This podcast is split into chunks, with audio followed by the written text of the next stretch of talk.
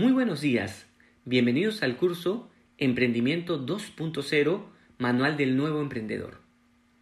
En esta primera sesión vamos a dar una mirada por todas las líneas de desarrollo empresarial que este nuevo emprendedor debería trabajar para tener un negocio exitoso a futuro.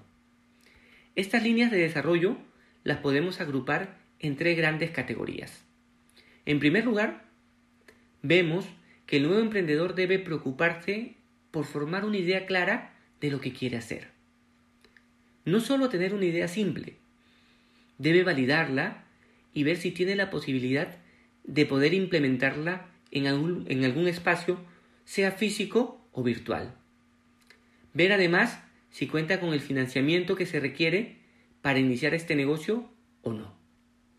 En caso que sí cuente con el financiamiento, habría dado un primer avance para poder implementar este negocio. En caso aún no cuente con este financiamiento, deberá comenzar a buscar fuentes de financiamiento. Lo puede hacer con familiares, amigos o buscar instituciones que cuenten con capitales semillas o capitales ángeles. Estos capitales están destinados para utilizarse en emprendimientos que demuestren sostenibilidad en el tiempo. Una vez el emprendedor supere esta segunda limitante, deberá centrarse en lo que realmente quiere hacer.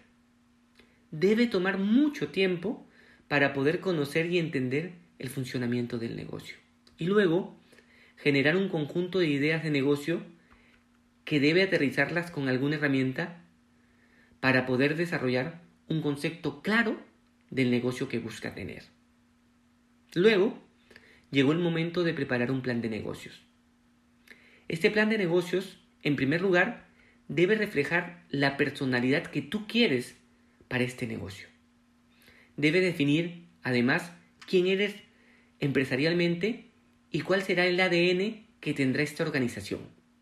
A esta acción se le conoce como declaración de la misión.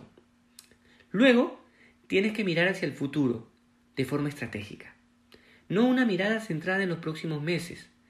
Debes dar una mirada más allá en el tiempo y ver dónde quieres estar con tu negocio.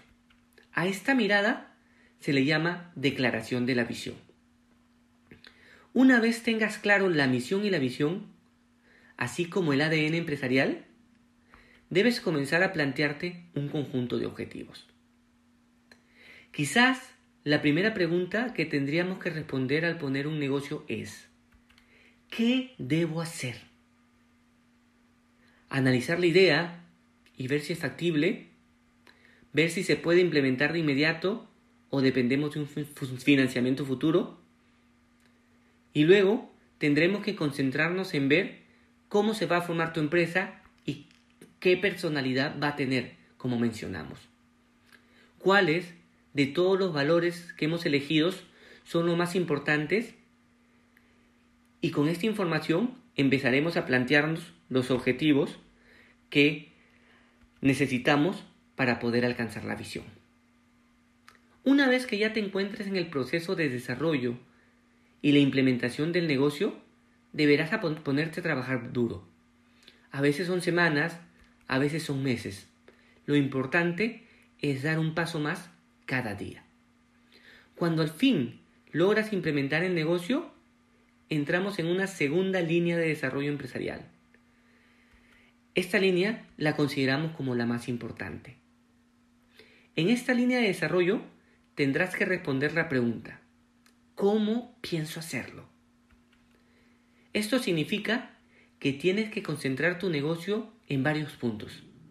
El primero está relacionado en ver cómo vas a desarrollar tu producto o servicio, qué lo caracteriza, cómo lo quieres implementar, cuánto crees que va a costar, a cuánta gente lo vas a ofrecer, cuánto piensas que puede puedes crecer en el tiempo, si va a ser un solo producto o muchos productos. En otras palabras, tienes que ponerte a pensar. Luego, tienes que ver cómo vas a ofrecer estos productos o servicios a los clientes. En este momento, ya estamos hablando del tema de servicio. Tienes que ponerte a pensar y elegir de todo el servicio que puedes ofrecer al cliente, dónde vas a apuntar tu estrategia y ser el mejor. En otras palabras, debes preparar un ranking de servicio para tu negocio y, y ponerte a trabajar para lograr la excelencia. Algunos dirán, pero si soy el mejor en todo, podría tener menor competencia y lograr mayores resultados. Ok, eso es correcto. Pero muchas veces ser muy bueno en todo significa también generar un mayor presupuesto para poder lograrlo. En otras palabras, utilizar mayores recursos financieros. Nosotros entendemos que la mayor cantidad de dinero cuando iniciamos un negocio debería estar enfocado a que este negocio crezca. Por tal motivo, recomendamos que seamos extraordinarios en los principales aspectos del ranking de servicio que desarrollamos. En aquellos aspectos que puedan hacer que los, que los clientes puedan recomendarnos y puedan estar satisfechos con nosotros. Con estos puntos claros, tenemos que concentrarnos en desarrollar una estrategia de posicionamiento de marca e imagen. Tenemos que utilizar los principales atributos para poder ingresar en la mente de nuestros clientes y nos conozcan por aquello donde somos mejores y tenemos una importante ventaja competitiva. En aquel lugar donde los competidores no puedan atacarnos fácilmente. Una vez logremos construir este concepto, será el momento de ponernos a trabajar en la estrategia de comunicación. Tenemos que preocuparnos por comunicar a la gente, a nuestros clientes o potenciales clientes que ya estamos en el mercado. Aquí tenemos que vincular nuestro mensaje con la modernidad y trabajar en una intensiva campaña de comunicación digital. Tenemos que preparar además un conjunto de mensajes para poder trasladarlo a nuestros clientes y se puedan viralizar.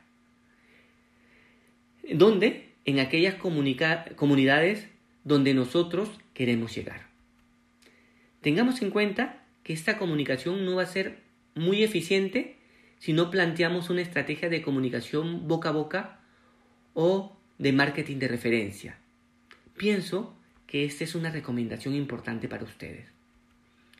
En este primer episodio tenemos que comenzar a sacarnos de nuestra cabeza que muchas veces la publicidad masiva es mejor. El problema de la publicidad masiva es que tiene un precio bastante alto para llegar a un grupo importante de clientes, de aquel nicho de mercado que nosotros hemos elegido. Y el problema es que tiene una tasa de retorno de clientes muy baja. Realmente nosotros como emprendedores pequeños entendemos que todo precio, todo gasto, todo costo suma en nuestra estructura total. Bajo esta premisa, analizamos una propuesta publicitaria. Si esta va a llegar de manera muy eficiente, la tomamos. Sin embargo, la experiencia nos dice que la estrategia boca a boca o marketing de referencia logra que la gente hable de nuestro negocio sin, sin una inversión importante, ni nuestra. Esta inversión la hacen nuestros propios clientes. Si un cliente nos recomienda, es mucho más creíble que el mensaje que queremos dar pueda llegar y puede ser que más fácil se viralice. Esta recomendación dada por nuestros clientes va creciendo como una bola de nieve día a día. Este tema lo vamos a tocar con mayor profundidad en los siguientes episodios. Finalmente, debemos tener una mirada permanente analizando qué está haciendo la competencia. Entendamos que siempre que tenemos un negocio, vamos a tener reacciones en la competencia.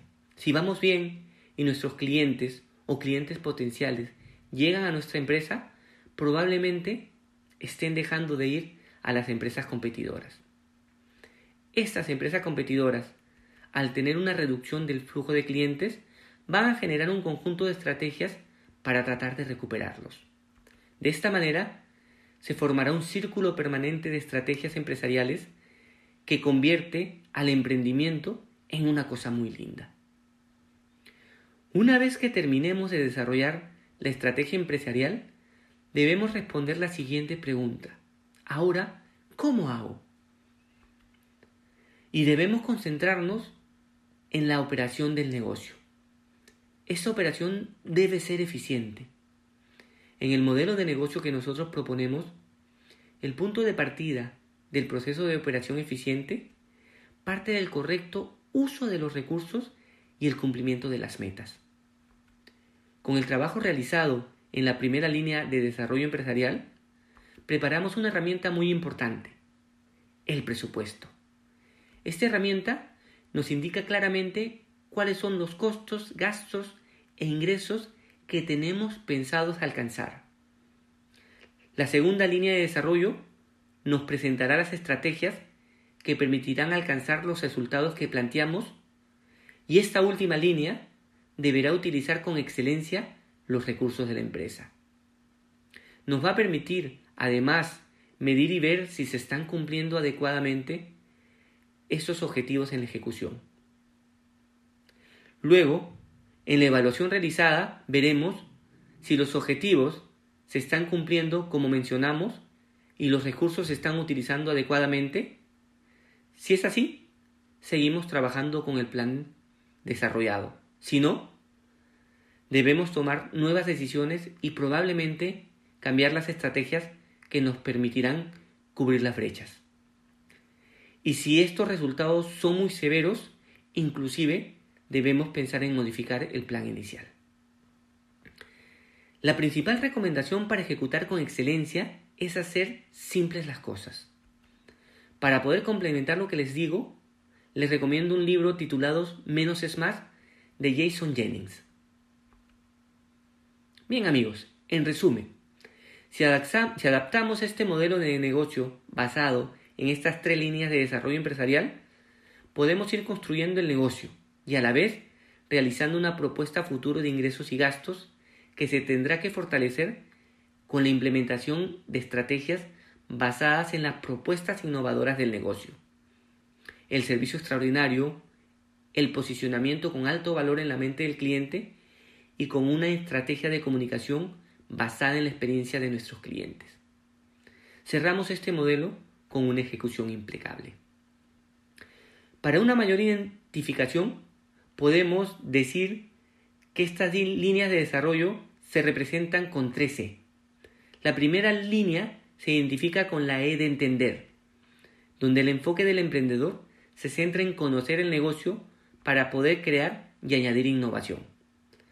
La segunda E se identifica con extraordinario. De esta manera nos alejamos de la competencia y podemos brindar valor y una ventaja competitiva importante para que el cliente pueda decidir quedarse con nosotros. La tercera E se identifica con expertise y busca que todos los emprendedores puedan desarrollar la operación del negocio a la perfección. Si logramos tener el dominio de estas tres E, estaremos muy cerca de tener un negocio exitoso. Gracias por permitirme estos minutos con ustedes y los invitamos a poder escuchar el episodio 2, donde vamos a concentrarnos en explicar la importancia de la E entender. Muchísimas gracias y hasta la próxima.